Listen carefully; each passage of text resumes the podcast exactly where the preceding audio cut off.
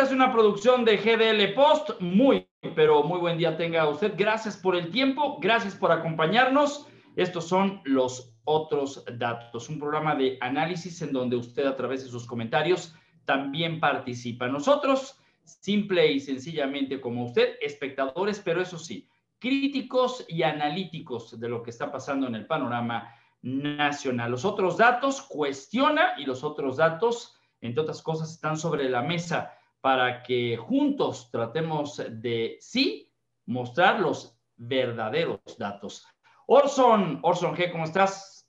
Encantado de estar de vuelta acá en los otros datos, Ramiro, con muchísima información que tenemos que discutir y es que mientras el presidente afirma que todos los médicos privados han sido ya inmunizados, pues resulta que esos mismos médicos parecen tener otros datos.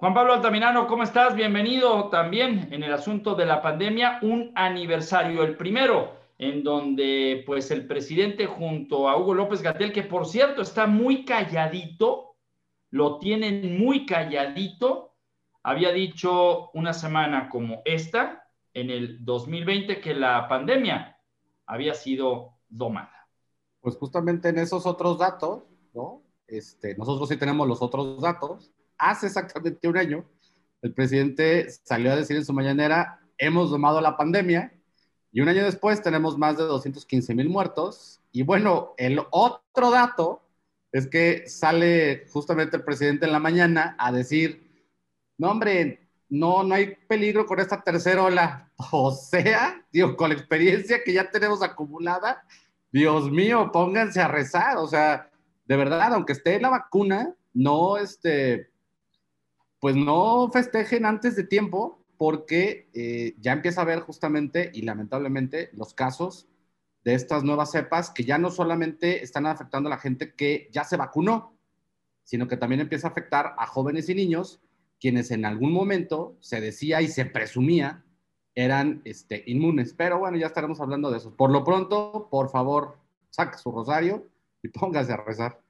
Sí, el tema es delicado porque también el día de ayer el presidente de México, Andrés Manuel López Obrador, advirtió que va a donar a la India, como si aquí no la necesitáramos, eh, miles de dosis de AstraZeneca a la India con más de 350 mil casos diarios algo que sí sobrepasa cualquier métrica, es un récord mundial, valga la redundancia. Y bueno, pues las intenciones del de, eh, primer mandatario mexicano es quedar bien humanitariamente con quien sí realmente lo necesita, pero ¿y su pueblo qué? Porque al final del día no es lo que costaron esas vacunas, sino es lo que lo necesita. Entre otras cosas, sí, ya lo decía Orson, y voy contigo, Orson, el tema del personal médico y otros más que están necesitados del eh, biológico a nivel nacional.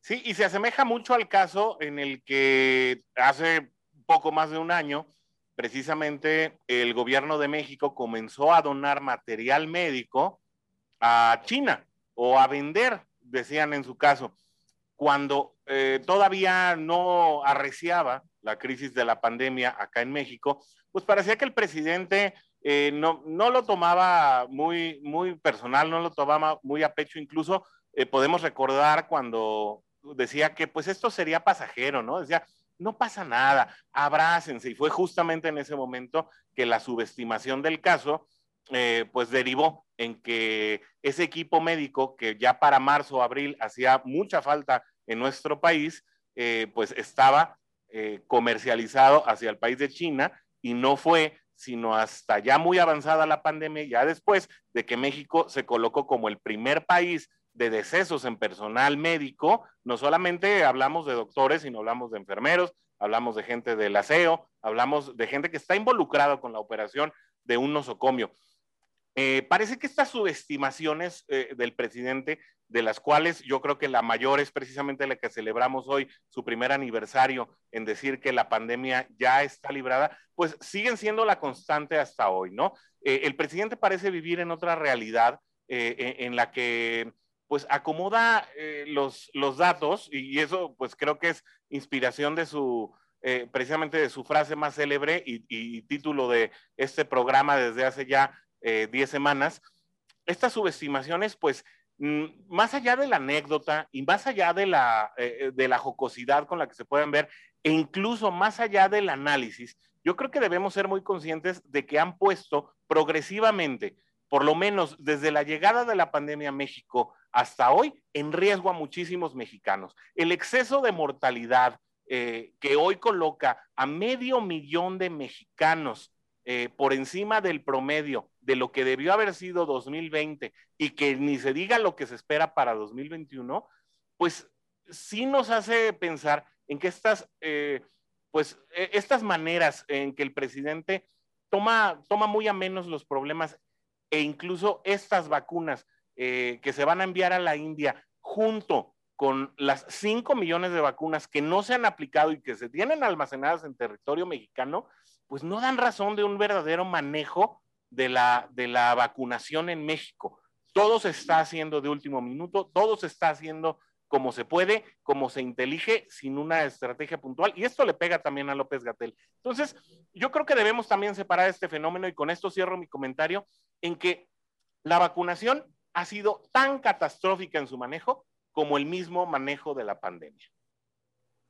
Orson, eh, gracias Juan Pablo. Hay un tema también en los otros datos a un año de distancia cuando el presidente de México ha hablado un sinnúmero de ocasiones que no tolera la corrupción, que se va a castigar a todo aquel que miente, que roba.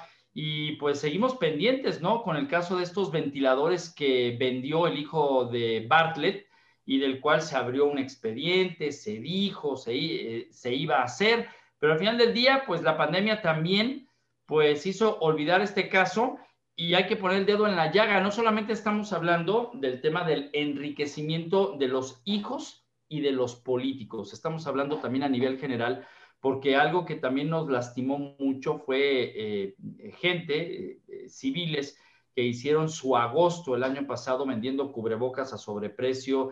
Eh, todavía vemos afuera de algunas tiendas de autoservicio que acapararon el Lysol y otra clase de desinfectantes, porque el miedo, el miedo prevalece, por supuesto, pero se tenía que pagar por la seguridad muy, pero muy caro, Juan Pablo.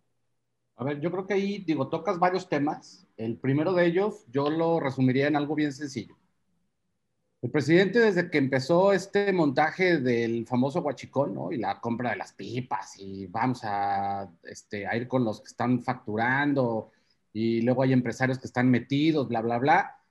A final de cuentas, el tema ha sido mentir, mentir, mentir y mentir. O sea, ya de, caray, este, creo que e, es, muy grave y aunque sí, mucha gente lo hemos eh, de pronto manifestado con este, las debidas dimensiones que yo merece, es una parte de estar mintiendo ya de, manera patológica, que puede ser incluso ya muy alarmante y en donde, como alguna vez lo, lo dijera nuestro compañero Mármol, a quien por cierto le, le, mandamos un saludo, ojalá que ya se integre otra vez aquí a los otros datos, eh, caray, le seguimos comprando el mismo discurso al presidente.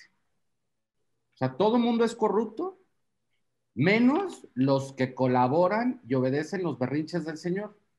Si el hijo de Bartlett de pronto vendió a sobreprecio y demás, no importa porque Bartlett ya fue ungido por el rayo este, reconciliador de su majestad este, López Obrador. Y lo mismo pasó con Irmeréndira, y lo mismo pasó con Zoe Robledo, y lo mismo, y lo mismo ha pasado con todo mundo dentro del gabinete y la realidad es de que esta iniciativa que tomamos de que el programa se llamase justamente los otros datos, pues es para darle a la gente la realidad y con, car con miras a esta elección del 6 de junio, pues pueda emitir de pronto un voto un poco más informado. Y no es porque aquí digamos, es que siempre le pegan al peje, ¿no? Bueno, es que no es que le, le queramos pegar al presidente. Perdón, es que de todas las cosas que él ha dicho de combate a la corrupción, segundo punto que tú bien ponías, este Ramiro, pues vaya, ni el caso de Lozoya le funcionó, tuvo que recurrir a un montaje de Carlos López de Mola de hace 14, 16 años, este, sí, mucho Florence Cassés, mucho, oigan, todavía hay un tipo que está en, el, en, este, en la cárcel, justamente, eh, que fue procesado por este tipo de delito de, privación ilegal de la libertad, él sigue en el, en, en el bote y la otra ya vive, la otra ya está este, en Francia. Entonces, como que siempre ha sido el tema de que es muy inteligente y obviamente es muy hábil el señor López Obrador, él fija la agenda, él dice de, él quiere, él dice de qué tema es el que quiere este, que se hable. Ya si miente o no, creo que para él es este, lo demás. Yo muchas veces lo he comparado con aquel dictador del Tercer Reich en la década de los 30, en, en el pasado siglo XX. Mucha gente me dice que estoy muy exagerado. A ver, otra vez vuelvo a lo mismo. O sea, es exactamente el mismo patrón de propaganda que seguían en ese momento este, los, sociales, los socialistas nacionalistas y que hoy, en términos de corrupción, pues creo que la frase del presidente de hace apenas este, unas cuantas horas, en decir, si los otros ministros no votan a favor de esta ampliación de mandato, porque ahora resulta que es la palabra correcta, ampliación de mandato del magistrado Saldívar, entonces son parte de la corrupción. Ay, hijo, mano, a ver, espérame. Pues es que tú de esos, lo decíamos en el programa pasado, tú pusiste a tres de esos. Entonces, hablar de corrupción cuando no muestras una sola prueba, cuando todo es hacia el pasado, porque volvemos a lo mismo, el sección de Enrique Peña Nieto no lo ha tocado, todo es a partir del 2012 hacia atrás. Pues, ¿qué puedes esperar, no? O sea, todo este asunto ahorita de esto que ya ahorita se empieza a evidenciar una cortina de humo con el tema de Salgado Macedonio, a ver, quienes nos gustan este tipo de temas y podemos leer un poquito más entre líneas, pues el señor perdiendo gana, ¿eh? O sea, se le puso el plato casi cada ficha como él la, como él la vaticinó, ¿eh? Aunque mucha gente está festejando ahorita, no, ya le quitaron la candidatura, aguas. El señor perdiendo gana porque ya le embistió también contra el INE. Orson.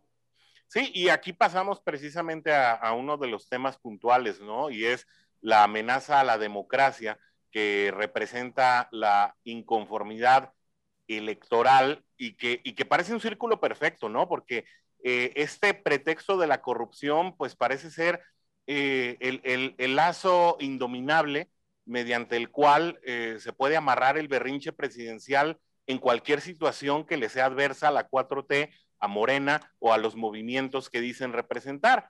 Y es que eh, bien lo dijeron eh, varios integrantes del movimiento morenista esta misma semana, ¿no? Si si esta elección no sale como nosotros queremos que salga, vamos a modificar al INE.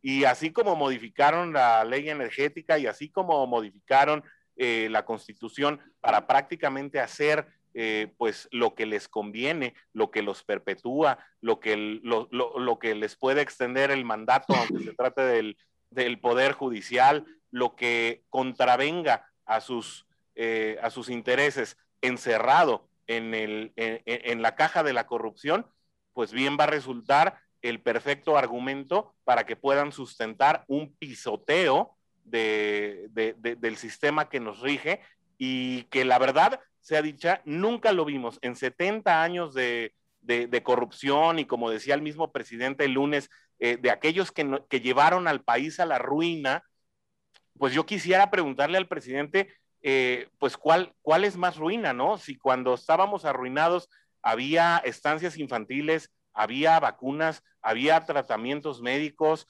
eh, había paz, había menos muertos, había eh, toda cantidad de situaciones que hoy no se tienen en aras de la austeridad, pues yo creo que el combate a la corrupción fracasado, porque la corrupción no se ha terminado en este país, ese pañuelito blanco eh, todavía no surte efecto en la, en la vida diaria de la gente que está allá afuera. O eh, justamente el, el, el, martes se vivió una jornada muy violenta en Jalisco, eh, en, la, en la que pues prácticamente se ha estado durante los últimos años. Pues esa lucha a la corrupción y esa dichosa austeridad eh, no han producido frutos benéficos para el ciudadano de a pie. Y a mí esa situación me deja muy inquieto porque si en aras, de, eh, si, si, este resultado tenemos de la lucha a la corrupción, si este es el fruto, el México que tenemos hoy es el fruto de, de, de la lucha a la corrupción, pues no me quiero imaginar qué tantas cosas más van a destruir a su paso en el, e, e, en el supuesto combate a la corrupción y en la supuesta transformación que está viviendo este país.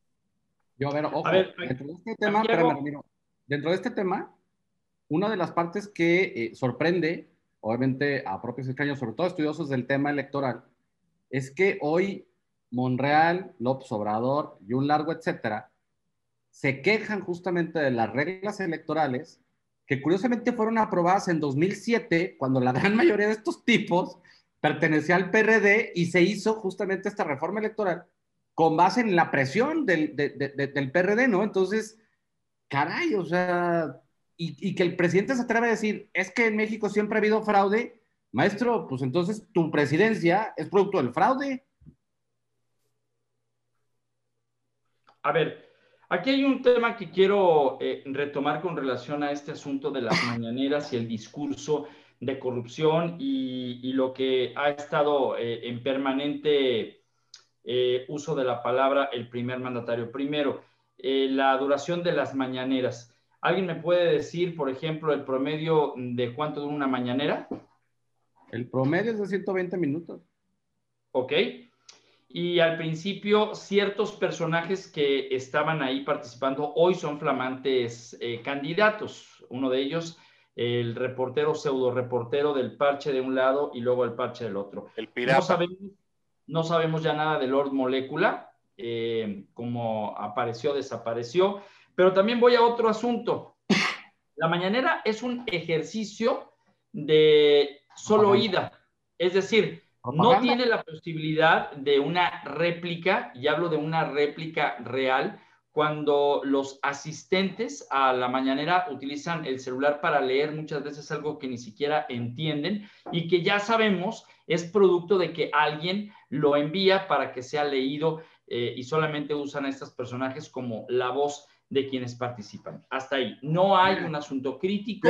Si a Lord Molecula le dieron un, doctor, un doctorado a Doris Causa en comunicación, ya mejor vámonos al corte, don y ahorita regresamos, porque sí, o sea, ¿qué, qué, seriedad quieres hablar de, de las mañaneras? Pues es un ejercicio meramente propagandístico. O sea, nosotros no somos el segmento al que va dirigido el mensaje, pero sí somos los que acusamos recibo y los que estamos este, distrayéndonos en vez de poner atención verdaderamente en los temas que marca, este, pues vaya, la de Los que deberían estar en la palestra. No, la, la debacle en la que estás. Voy a hacer una pausa y cuando regrese eh, vamos a seguir platicando en este que son los otros datos. Solamente una última reflexión al respecto. Si el presidente realmente quiere la democracia en este país, si el presidente quiere la equidad, si el presidente quiere dialogar más allá de su discurso, sería muy bueno que se estableciera un debate con el presidente. Así, una vez por mes, una vez por semana, para tratar de reconfigurar este país a través de los otros datos. No he visto en la mitad de su sexenio ya la conformación de esta, la Universidad Benito Juárez, por ejemplo. Tampoco he visto el Banco del Bienestar con todas estas sucursales y todo esto que iba a ayudar a la dinero? gente. Pues no le va a alcanzar. Y tampoco he visto en ningún momento que la ayuda que están recibiendo a través de las becas de bienestar estén ayudando realmente a la superación de un México que se ha acostumbrado, al menos en una parte, solo a estirar la mano. Regreso a esto que son los otros datos. Guadalajara es nuestra. GDL Post.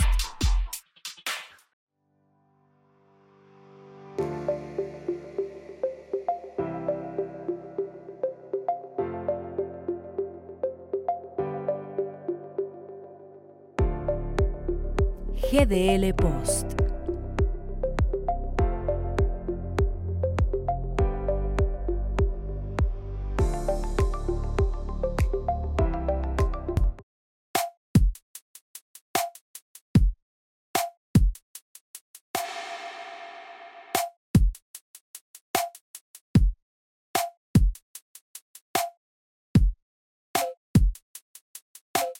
En esto que es los otros datos a través de GDL Post, este servicio informativo que pues todos los días no solamente comparte la información que creemos es la más importante que sucede en Jalisco y en México, sino que también a través de las plumas eh, generamos un punto de vista que compartimos con usted también en las redes sociales. Participe con nosotros en gdlpost.com.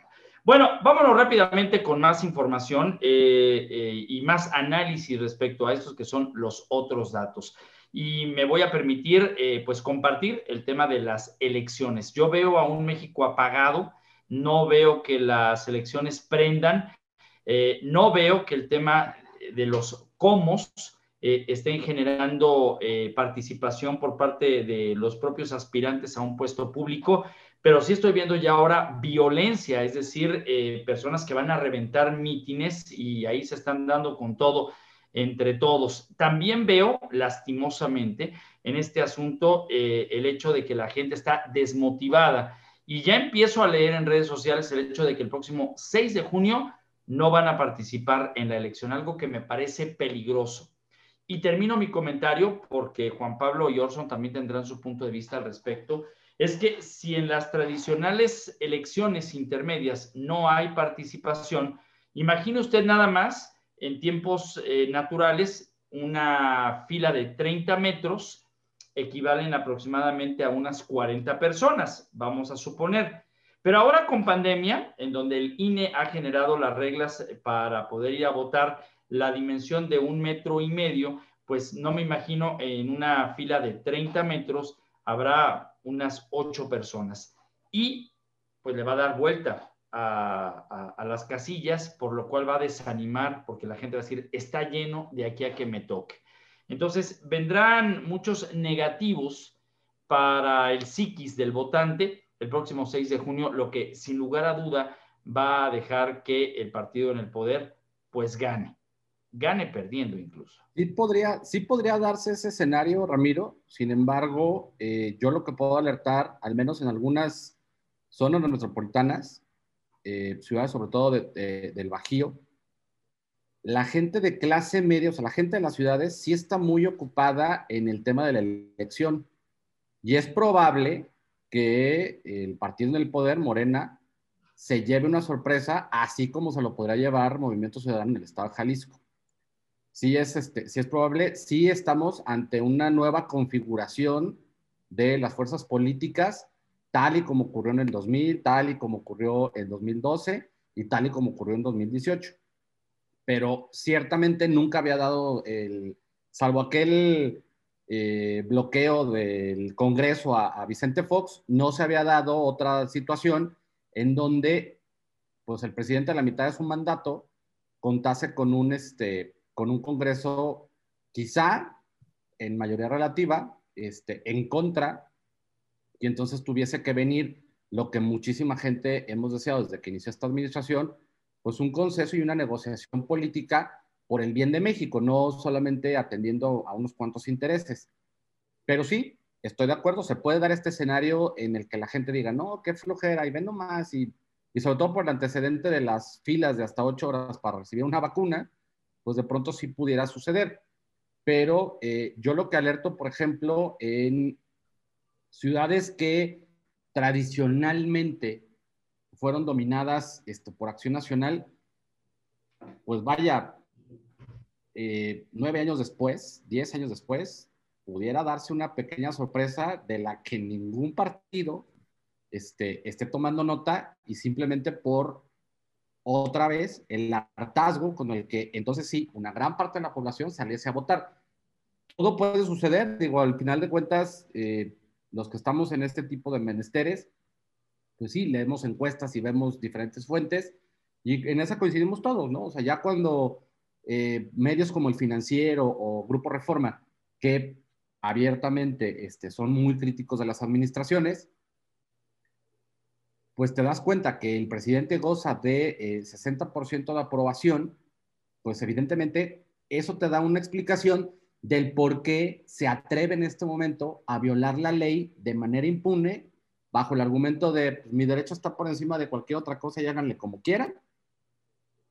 Yo vuelvo a preguntar lo mismo que preguntaba básicamente a 30 días de iniciar esta administración. ¿Dónde está la oposición? O sea, la verdad es lamentable que la oposición hoy día esté, pues, híjole, es que de, verdad, a veces siento como que los mexicanos vamos a tener que escoger entre el chikungunya, el COVID o la malaria, Eso va a ser la, votación el día 6, 6, de junio. Pero cuando tienes candidatos que literal se están encuerando, bailando y demás cosas, u otros de plano te están mentando la madre porque eh, celebran o se sienten cobijados por la impunidad que ha sido sello característico de este gobierno, pues también eso explicaría de pronto el por qué la gente no quisiera salir a votar.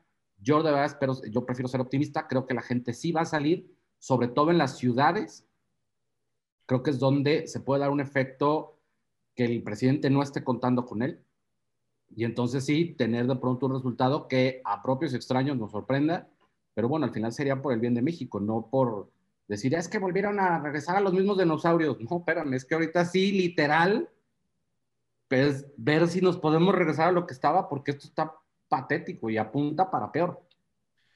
Y, y, yo creo que abonan mucho casos como el de Nuevo León, ¿no? En el que suceden dos cosas bien interesantes, eh, profundizando lo que, lo que recién hablaba Juan Pablo. El primero de los casos es cómo la debacle de la candidata de Morena, Clara Luz, eh, dada pues, la, la, muy clara evidencia de que había mentido de frente a la población eh, acerca de sus lazos con Nexium, se fue hasta el tercer lugar en las encuestas y subió eh, un candidato de Movimiento Ciudadano como Samuel, que había sido todo menos político, todo menos propuesta, todo espectáculo, todo escándalo, todo TikTok, todo popular, menos... que la esposa sigue cargándole la campaña.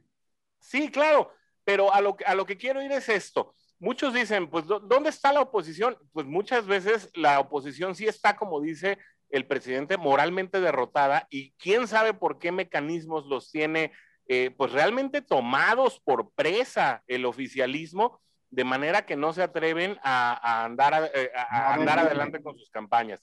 A ver, así como dormidos, ¿no, Orson? Digo, ahí están las votaciones para lo de los biométricos, hasta la votación para lo de Saldívar. Y hubo gente del PRI, de MC, incluso del PAN, que votaron a favor. a eso voy, a eso voy, Juan Pablo. Son pocos, son pocos los casos de los, de los políticos de oposición que están haciendo realmente el contrapeso hoy y que buscan hacerle contrapeso eh, en su campaña para la próxima legislatura o para las próximas gobernaturas. Y de que los hay, los hay. Aquí lo que se desprende y lo que hay que estar muy atentos es precisamente lo que está pasando en Nuevo León y lo que le pasó a Ricardo Anaya en el proceso electoral pasado en la búsqueda de la presidencia. Un cargo por supuesta corrupción que realmente al final, usted disculpe, eh, fue infundado, no había pruebas, se dimite el caso. Hoy, Samuel, mientras está en el primer lugar eh, de, las preferencias por el Estado de Nuevo León, seguido del candidato del PRI y seguido eh, de la candidata de Morena, está enfrentando un supuesto caso de depósitos ligados a la delincuencia organizada que corre el riesgo de también, pasada la elección, ya después del descrédito, ya después de haber, eh, obviamente, eh, menguado sus esperanzas electorales, sabe que, señor Samuel, usted disculpe, el caso no procedía por falta de pruebas. Esta mecánica mediante la cual, cuando no se puede desacreditar la, la eh, pues la honestidad, la transparencia o, la bondad o la virtud de un candidato por la buena se hace por la mala, aunque sea por, procesos infundados.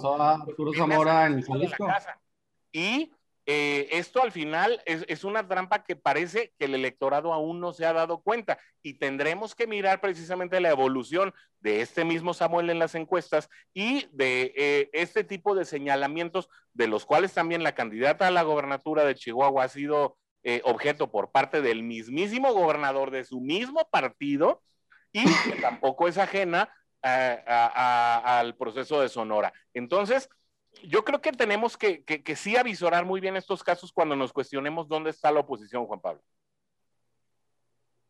A ver, aquí hay un asunto nada más, eh, antes de pasar con, con, más sobre el análisis. A eso a lo que voy, la pobreza que existe en el tema de las propuestas o de que realmente generemos un voto inteligente cuando los candidatos pues están más, eh, más metidos en la desacreditación del otro y al final del día están eh, pues cada quien jugando a lo propio.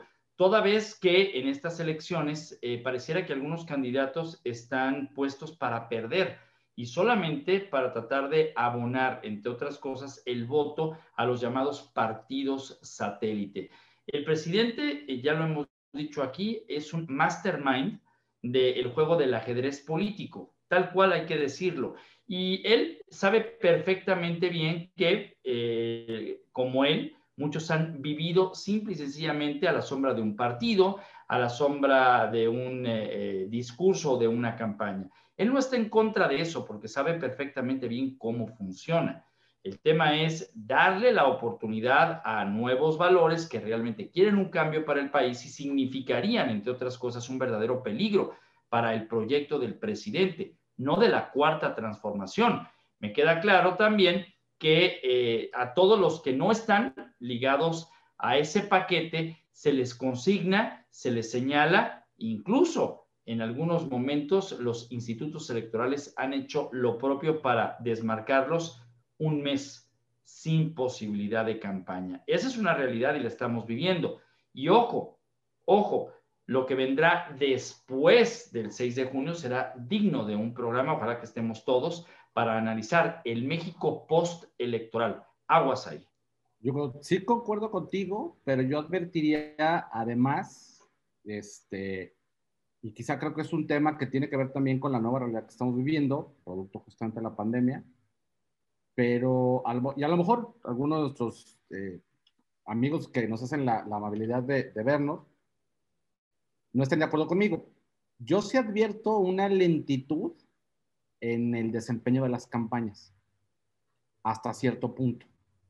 Pero yo lo advierto porque, pues yo, yo soy una persona que ya no ve casi televisión abierta, salvo contadas excepciones. Eh, no tengo un sistema de cable, vaya, o sea, televisión por cable no tengo, prefiero las plataformas de streaming. Y todo lo que yo normalmente hago, bueno, pues es, al igual que ustedes, pues es vía este, redes sociales aún en redes sociales todavía no se ve una cargada como anteriormente se veía en radio, en televisión, incluso en el cine era este, prácticamente de a tiro por viaje. Yo creo que las campañas, por toda esta situación de, la nueva conformación y sobre todo la modificación que hizo el INE para la fiscalización de los recursos, eso metió en aprietos a prácticamente a todos los políticos de antaño porque ahora la, eh, la justificación es verdaderamente, este, hay que ponerte amarillo con los pesos y con los centavos, ¿no? Entonces, ya los patrocinios que antes se, acostumbraban a eso, eso ya no. Hay una este, tabla que va a elaborar justamente el Instituto Electoral, en donde pues va a empezar a hacer promedios de lo que gastaron justamente los candidatos y creo que por ahí vendría también un tema de, pues ahora, bendito Dios, no estamos saturados de tanta publicidad porque este, los tiempos en televisión prácticamente son para las marcas, o sea, para los partidos como tal. Son muy pocos este, los spots que de pronto vemos de candidatos. Hemos visto algunos, de, por ejemplo, de Movimiento Ciudadano, porque decidieron jugar este, varios este, alcaldes y, candidatos a diputación dentro de los mismos spots. Pero de ahí en fuera, creo que sí ha sido un, tema diferente y creo que la parte fuerte de las campañas como tal apenas va, este, va a iniciar. Pero sí llama también la atención que eh, de pronto de esta coalición va por México, en la que se unieron 20 distritos del estado de Jalisco para contender juntos PRI, PAN y PRD, así como receta este, de chile mole y de manteca. Eh, decidieron ir juntos porque ahorita se trata justamente de que sumen. Entonces, ese es, un, e, ese es un efecto muy tradicional y habrá que ver qué tanto pesan ahora sí las marcas para un sector importante de la población, me estoy básicamente este, refiriendo a clase media hacia arriba, que es la gente que no concuerda en la gran mayoría, hay gente que sí, pero la gran mayoría no concuerda con la manera de actuar justamente de esta administración y que por ahí es donde yo vería una fisura en este bloque o en esta aplanadora, como le hemos mal llamado este, al partido en el poder a Morena, que además los conflictos internos que hoy día acarrean empiezan a ser este, preocupantes quizás para el mismo presidente y para su proyecto justamente para 2024, porque si ahorita, cuando fue la eh, elección para la dirigencia nacional, tuvieron el desafío que tuvieron, y entonces sí, le tuvieron, es que son increíbles, tuvieron los ovarios para pedirle al INE que las organizara. Ahora resulta que quien te da validez en tu, este, en tu proceso interno, que de todas maneras fue un desaseo, las dichosas encuestas, para imponer, porque esa fue la realidad, para imponer a Mario Delgado, este, ahora te, la emprendas contra la autoridad electoral porque son unos, este, son unos corruptos hijos de su fraudísima mamá. O sea, verdad es, es de risa, pero sí e- es un llamado de atención muy importante para los ciudadanos. Yo lo he dicho muchas veces, y aunque mucha gente podría no estar de acuerdo, es responsabilidad de los ciudadanos el desastre en el que estamos ahorita. Todos, metidos todos, ciudadanos, políticos, este, iniciativa privada, ONGs, todos somos responsables del desastre que estamos viviendo. O sea, nos toca, si queremos enderezar el barco, nos toca a todos. Unos más responsables que otros, ¿no, Juan Pablo? Creo. Ah, Sin claro. embargo, A ver, bueno, la ver, no- popularidad del presidente hoy, no repito, no, obviamente no reparto parejo, obviamente en la, en la justa dimensión, pero a ver, a ver, bien fácil. Es que con este, con este, con este gobierno no hay para dónde hacerte. O sea, ¿tú crees que el tema de este escándalo de la familia Guzmán Pinal no le beneficia al gobierno en turno para desviar la atención de un sector? de- definitivamente sí, Juan Pablo. Sin embargo, yo a mí me gustaría insistir en dos cosas que son muy importantes desde mi punto de vista. Una, la popularidad del presidente no es la misma que cuando llegó al poder. Definitivamente esos 30 millones de votos se disipan por dos razones muy claras. Una, la primera es el desgaste que genera a la institución presidencial el gobierno y con ello a sus partidos. Y la otra, obviamente, la muy mala gestión, la falta de resultados, porque no hay resultados. Eh, si, el presidente se queja de las constantes críticas de los intelectuales orgánicos, de los que encabezan Carlos Loret, Broso, Aguilar Camín y todos esos personajes que le resultan incómodos, pues la falta de resultados no ha dado con qué desmentirlos a ellos. Entonces, yo creo que eso, por principio de cuentas, va a generar un efecto eh, electoral que no podemos negar y además pensar que pues ni Durazo ni, ni el candidato que tú gustes de Morena, pues tienen la popularidad de López Obrador y que mucha de la fuerza de López Obrador sí puede operar en favor de ellos, pero no en la totalidad con la que vivimos el proceso electoral de 2018. Con respecto a lo que decías acerca eh, de la propuesta de los partidos de oposición, obviamente somos muchos los que estamos esperando esa propuesta por parte de esos candidatos opositores que pudieran ser irreprensibles, como decíamos eh, eh, apenas hace unos minutos. Y yo creo que tal vez esa respuesta o esa propuesta que veníamos esperando y de la cual veníamos demandando desde hace, yo creo, un par de años desde que comenzó la gestión de la cuarta transformación y que no ha llegado, tal vez la estábamos pidiendo muy anticipadamente. Sin embargo, sí hay que decirle a todos ellos que el momento es hoy. Hoy es precisamente ya en campañas cuando estas, estas propuestas se empiezan o se tienen que empezar a desdoblar a manera de que sí se pueda ejercer, que se pueda notar, eh, que se pueda plantear un diferencial entre los políticos de siempre que ciertamente nos tenían mal con los políticos de ahora o con el régimen de ahora que no solamente nos tiene mal, sino que nos tiene peor. A ver, aquí el asunto es hacer cuentas, ¿no? El presidente ya no tiene argumento en esta eh, elección para decir que tiene 30 millones de votos que lo llevaron al poder. Me parece que hay muchos, y no quiero hablar de arrepentidos, estoy hablando específicamente de quienes ya cambiaron su intención del voto. Y también, eh, eh, pues no es, no es la primera vez que el presidente en turno se enfrenta a elecciones. Recordaremos que al primer año de su gestión hubo cambio de gobierno en diferentes eh, partes del país, gubernaturas específicamente, y contra todo pronóstico, Morena perdió y le dio en algunos estados el triunfo a un PRI que estaba totalmente derrotado en algunos puntos del país. No quiero hablar con esto a que las cosas van a repetirse, pero por lo pronto el presidente sabe, conoce que a lo mejor tiene datos específicos que advierten que el Congreso no estará del lado de Morena como al principio. Tan es así que hace algunos días declaró en la mañanera que en el hipotético caso de que la mayoría no resultara en el Congreso, él vetará todo aquello que de ahí salga. Y lo dijo preocupado, y lo dijo enojado, y lo dijo quizá porque sus datos sí coinciden con unos datos que advierten en un México que pues salió decepcionado respecto a la manera que se ha dado la administración del país. Podríamos decir misa de aquí a las elecciones y a final de cuenta la única encuesta que sirve es la del día de la elección.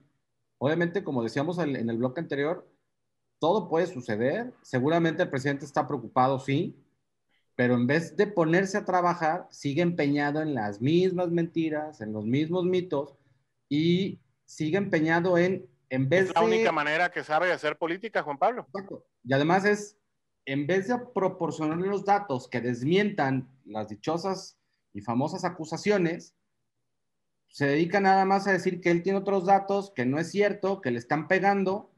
Este, híjole, entiendo que de pronto a cierto grupo social en el país, pues le haga sentido este tipo de discursos y sí le celebren al presidente, pues todos igual de jodidos. Pero hay un porcentaje muy importante de la población que sí estamos preocupados este, por el rumbo en el que se encuentra justamente ahorita el país y en donde prácticamente se está cumpliendo lo que ya habíamos dicho hace un par de años, pues esto se está operando by the book y este tipo está, no solamente se está aislando él, está aislando el país completo y eso ya sabemos qué es lo que sucede cuando un país aísla, ahí está Venezuela y ahí está, este, ahí está Cuba. Me llama mucho la atención que los estadounidenses pues estén tan calladitos también en todo esto por la historia que también este, ya conocemos. Máxime que se acaba de firmar el Tratado de Libre Comercio, caray, o sea... Bueno, pero es que no te esperes a que vaya a entrar a Estados Unidos porque no son momentos y estamos muy álgidos en otros temas. O sea, bueno, eh, ahorita tiene otros, otros temas importantes en la agenda, pero al final del día Estados Unidos en todo caso tendría que reaccionar. Eh, voy con Orson eh, y inmediatamente con las conclusiones del programa, porque nada más para cerrar el caso de Félix Salgado Macedonio, hoy, al momento, hoy martes, que estamos eh, grabando los otros datos, pues ya le dieron palo y revés a él y al de Michoacán. y al final del día, pues ellos dijeron, pues si no me reconoce ni el Tribunal Electoral, ni tampoco el Instituto Nacional Electoral, pues no me reconoce como candidato, pero yo soy un ciudadano que libremente puedo incluso aparecer en la boleta si la gente me lo pone. Eh, vendrán tiempos difíciles postelectorales y ya lo escuchamos. Si yo no voy a la elección, no hay elecciones. Así lo dijo Félix Salgado Macedonio. Orson. Bueno, yo, yo creo que para abonar al tema anterior, yo creo que solamente hay que hacer la lectura de precisamente lo que sucedió a partir de la aparición de López Obrador en el, en el foro de cambio climático que ofreció Joe Biden el jueves pasado. Y es que cuando, cuando López Obrador, no, y ya, mira, vamos, vamos a irnos más allá de la propuesta, que la verdad ligar el, el, el tema eh, migratorio con el tema de cambio climático ya fue una vergüenza internacional, pero no, me refiero a eso. estoy hablando, vale, no veo nada.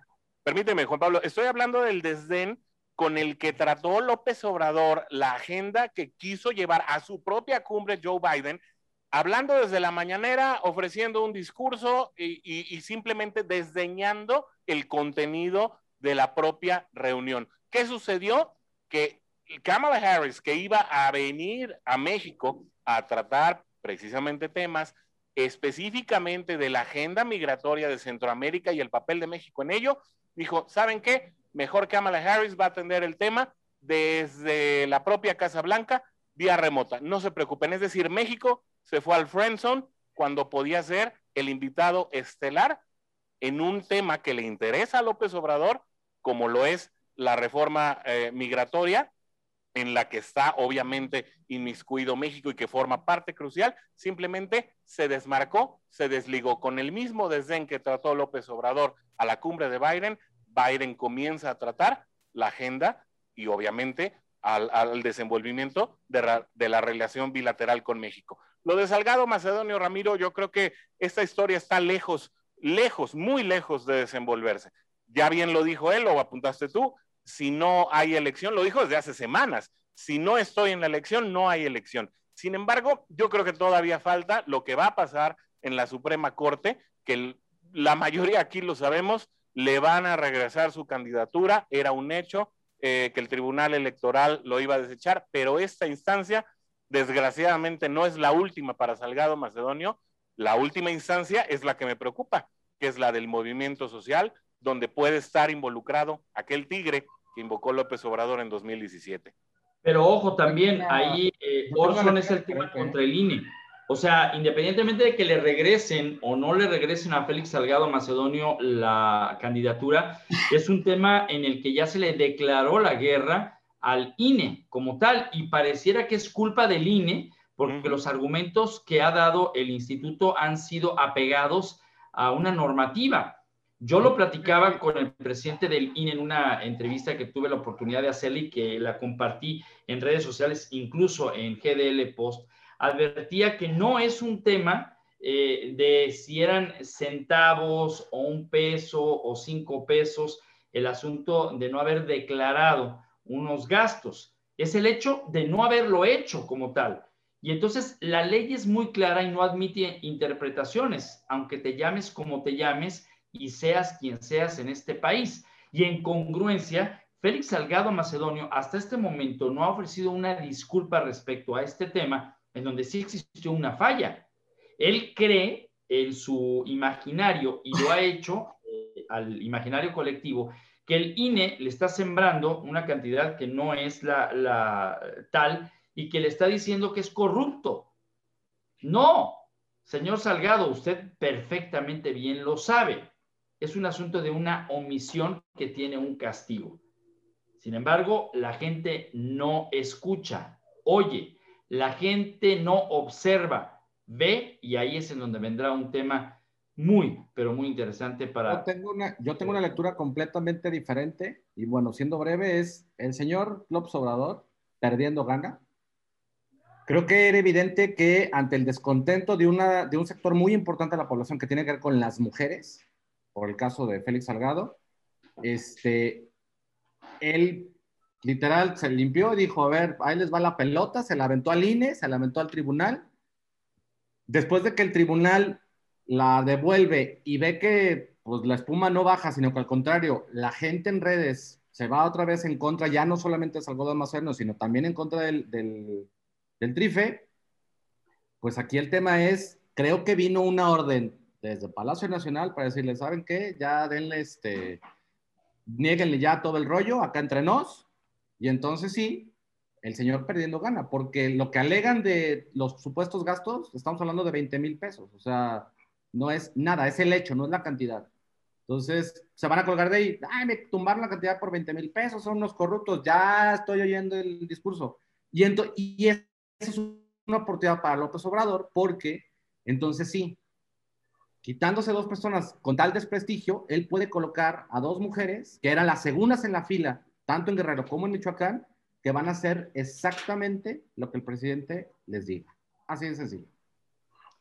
Ya nos vamos, muchísimas gracias. Solamente termino diciendo que también el ejercicio ciudadano eh, de participación, que es el de los debates, se ha dado de manera muy pobre, es decir, con eh, ratings que van del 0.1 al 0.0 en la zona metropolitana de Guadalajara, en los canales de televisión que se han prestado para este, este tema de llevar el voto razonado, una situación que también llama poderosamente la atención de dónde está justamente el interés del electorado en estos tiempos, en donde pues sí, no han encontrado más que visitas a tianguis, a mercados, a hablar exactamente de lo mismo. Y mucho baile. Recibir y mucho baile.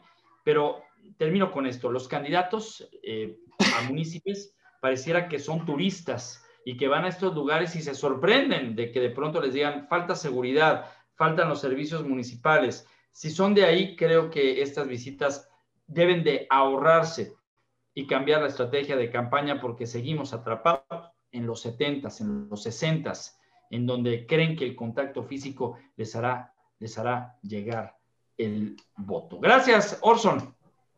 Gracias al contrario y a todo el público. Acuérdense de suscribirnos, de, suscribirse, perdón, regalarnos un like y su comentario es importantísimo para poder formar la opinión de los otros datos.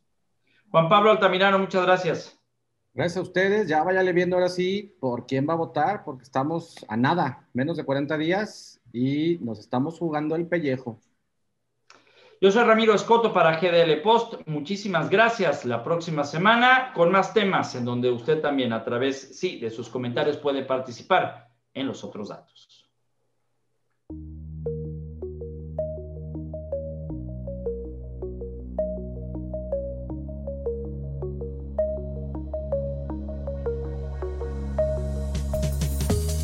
GDL Post.